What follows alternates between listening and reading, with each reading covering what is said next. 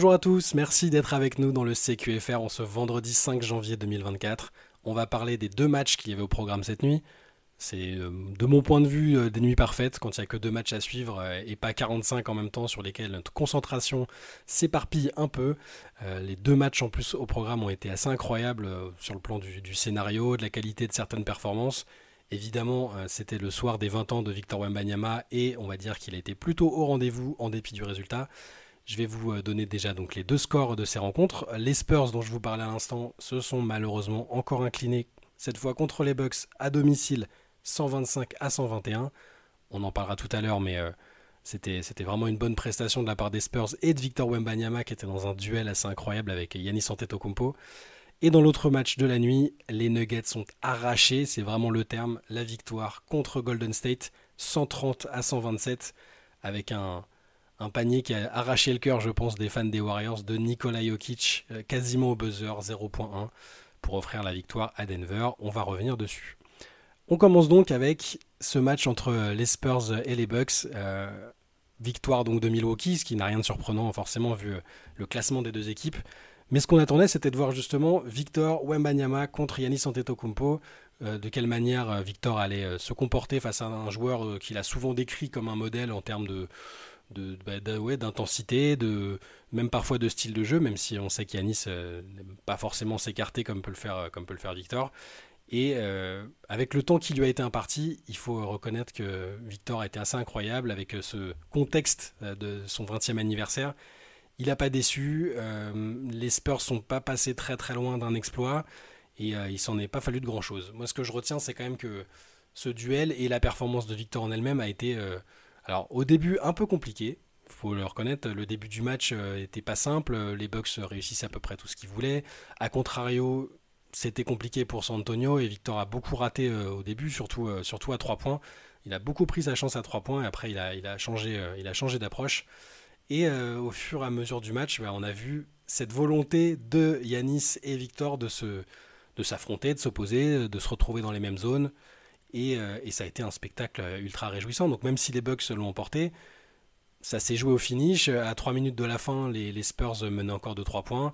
Et euh, le Money Time a été, euh, un régal, notamment parce que Victor Wembanyama a totalement répondu aux attentes et a été au rendez-vous. Euh, au final, donc, il, donc, rejoue que 26 minutes, ce qui est frustrant, parce qu'il est toujours limité en termes de temps de jeu, tant que sa cheville n'est pas, n'est pas analysée à nouveau pour déterminer s'il peut, si, les Spurs peuvent augmenter son temps de jeu. Il finit avec 27 points, 9 rebonds et 5 contres. Deux de ces contres interviennent dans le Money Time sur Damian Lillard et Yannis Antetokounmpo, excusez du peu. Euh, sur le premier derrière, donc le, il arrive à enchaîner avec un panier à 3 points pour égaliser à 53 secondes de la fin. Donc la salle était en délire. Benjamin Moubèche, dans son article du jour, je vous conseille de le lire comme toujours, parce que c'est toujours très instructif. Et, euh, euh, vu que les matchs, pour les matchs à domicile, il est sur place, il y a toujours le, ressenti qui est, forcément différent du nôtre derrière notre écran. Et euh, lui-même décrivait l'atmosphère comme, euh, assez incroyable et euh, la prestation de Victor comme bah, grisante, grisante par instant, forcément. Donc il y a ce contre sur Lillard derrière le panier à 3 points pour égaliser. Milwaukee revient devant. Et qu'est-ce qui se passe ensuite bah, Yanis tente de marquer pour faire la différence et de dunker à côté de Victor. Contre de Victor, qui offre derrière une munition à Trey Jones qui n'arrive pas à égaliser et derrière les Bucks euh, plient l'affaire. C'était, euh, c'est pas passé très très loin. Euh, on peut voir quand même que, Victor a eu un impact important sur la fin de match, sur le match en général, et bah, on aurait encore aimé le voir un peu plus longtemps.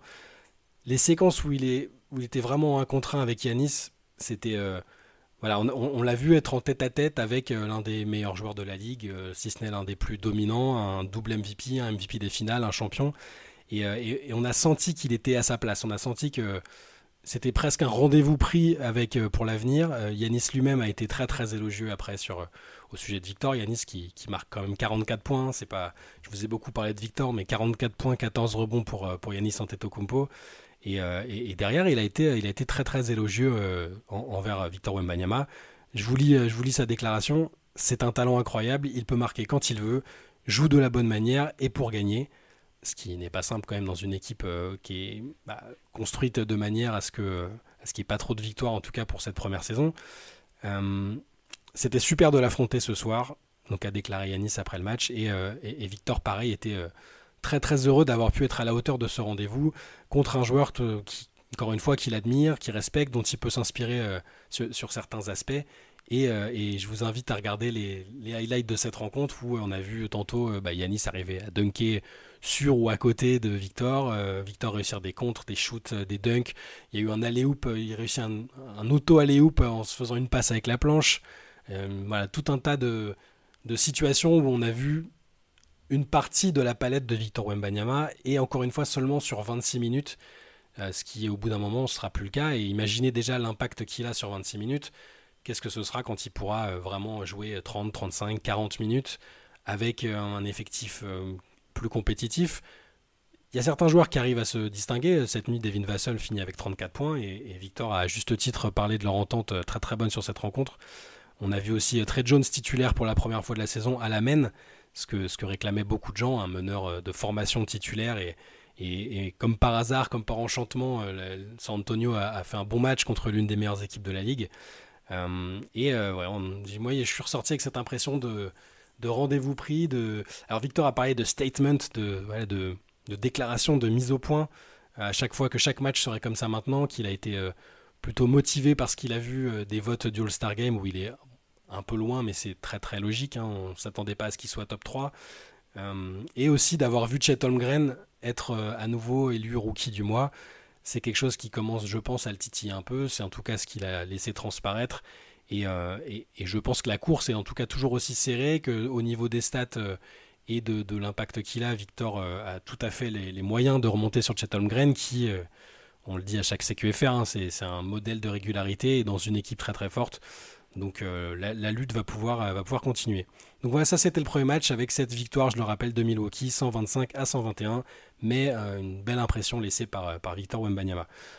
Je finis quand même en notant que Greg Popovich à la fin du match était, euh, semblait quand même passablement agacé par, par l'arbitrage sur certains coups de sifflet qui l'ont déplu en fin de match et qui selon lui lui ont coûté un peu ont coûté la victoire aux Spurs.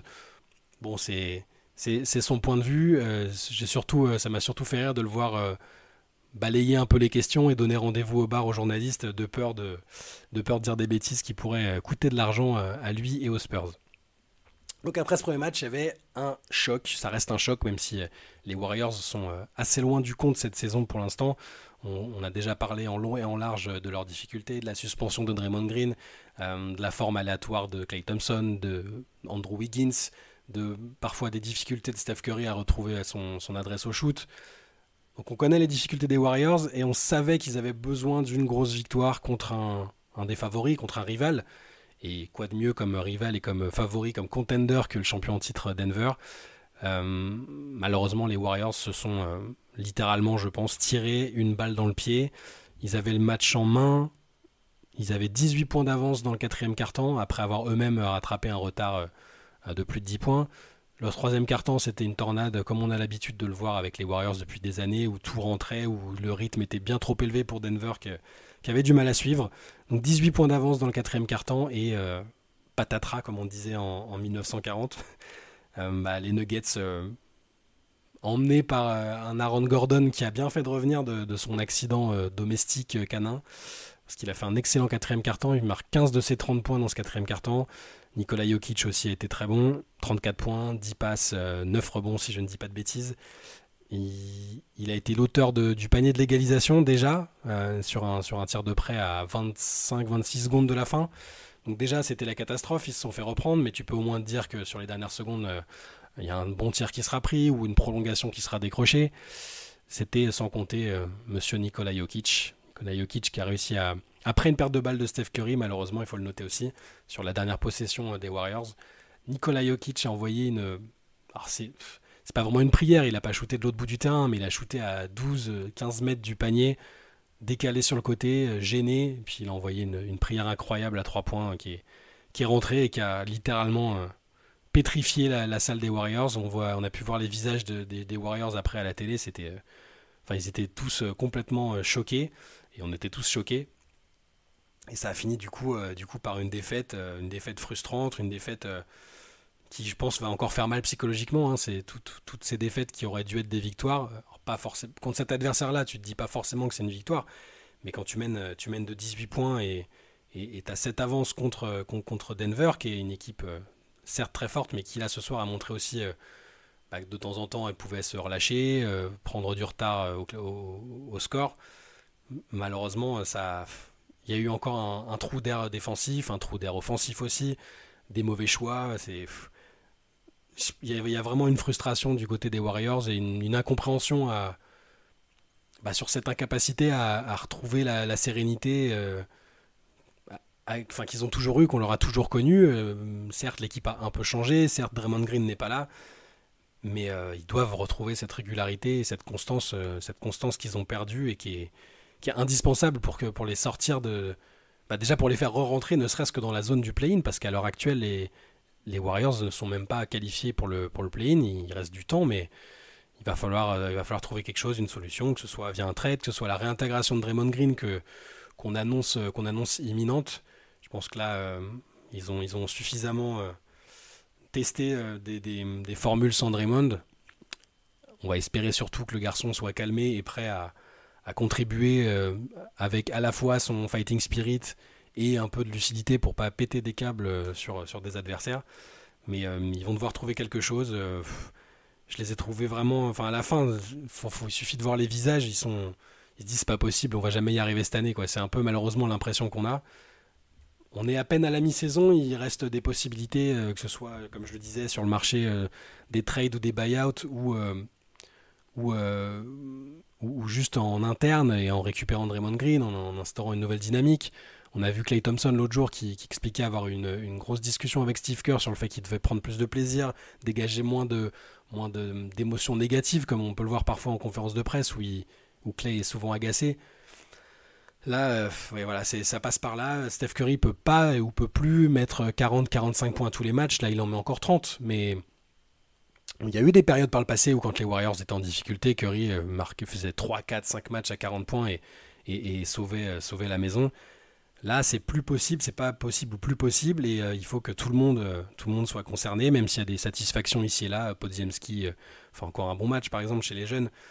Mais voilà, c'est assez, c'est assez frustrant, et du coup, c'est Denver qui ressort avec le sourire d'un match que les Nuggets ne pensaient peut-être même plus gagner, alors qu'ils étaient menés de quasiment 20 points, 20 points dans le quatrième quart-temps. Alors, on peut noter du côté de Denver que donc Jamal Murray met 25 points, Ron Gordon 30, Nikola Jokic 30. Il y a encore quelques questionnements. Euh, moi, moi, je les avais pas tellement au début de saison. J'étais plutôt confiant. Euh, Antoine et Théo l'étaient un peu moins, euh, si vous nous écoutiez déjà à ce moment-là, sur la, profondeur de banc des, Nuggets, avec un banc assez jeune où des Peyton Watson et, Julian Strother sont, souvent utilisés. Ils sont, ils sont jeunes et parfois tendres. Ils sont pas toujours au rendez-vous, mais je trouve qu'ils apprennent. Je trouve que ils gagnent en, gagnent en maturité tout simplement. Et il y a des matchs où ils sont moins bien, comme cette nuit et, d'autres où ils vont, euh, je pense, euh, ils seront capables d'apporter, comme Christian Brown a apporté par exemple la saison dernière, euh, la saison dernière en, playoff. Donc la rotation peut sembler un peu légère, je, comprends, je peux partager, partager ces inquiétudes, mais, mais il y a quand même cette fameuse sérénité du champion. Ils savent que ils savent que c'est pas maintenant qu'ils doivent tout, tout, donner, et pourtant ils arrivent quand même à donner des choses et à ne pas lâcher les matchs, à battre des adversaires mine de rien redoutables, même si les Warriors ne sont plus vraiment les Warriors pour l'instant. Et euh, il y a cette vibe d'équipe championne qui sait qu'elle peut, elle peut renverser des situations, qu'elle a un joueur, euh, un joueur hors du commun euh, avec Jokic qui est capable de marquer des paniers comme ça et même de, bah, de piloter le retour de son équipe avec, avec Aaron Gordon. Donc, donc voilà, on va, on va en rester là sur, sur cette nuit courte, mais comme je le disais, très très intense avec donc les victoires de Milwaukee à San Antonio 125 à 121 et de Denver à Golden State 130 à 127. Euh, je vous rappelle que vous pouvez lire le résumé euh, très très intéressant de Benjamin Moubèche qui était sur place et qui a, euh, qui a beaucoup aimé l'atmosphère et l'ambiance autour de ce match, le duel Yanis-Victor qui était vraiment très très cool. Si vous pouvez regarder des highlights, le résumé du match ou le match en entier, ne vous privez surtout pas. Idem pour, pour Golden State contre Denver. voilà. En attendant, on, se retrouve demain matin pour le CQFR où on va répondre à vos questions, à celles que vous nous avez envoyées déjà déjà nombreuses sur l'adresse cqfr at rivers.gmail.com. Je me trompe pas sur l'adresse, c'est que j'ai du mal avec cette adresse. Normalement, c'est, c'est Antoine qui euh, se charge de, la rappeler. Vous pouvez toujours nous envoyer vos questions. Euh, on, les lira, on essaiera d'y répondre euh, si possible dans, ce nouvel épisode et si ce n'est si pas le cas, dans un prochain épisode. Et voilà, je vous souhaite une très bonne fin de semaine et on se retrouve demain matin.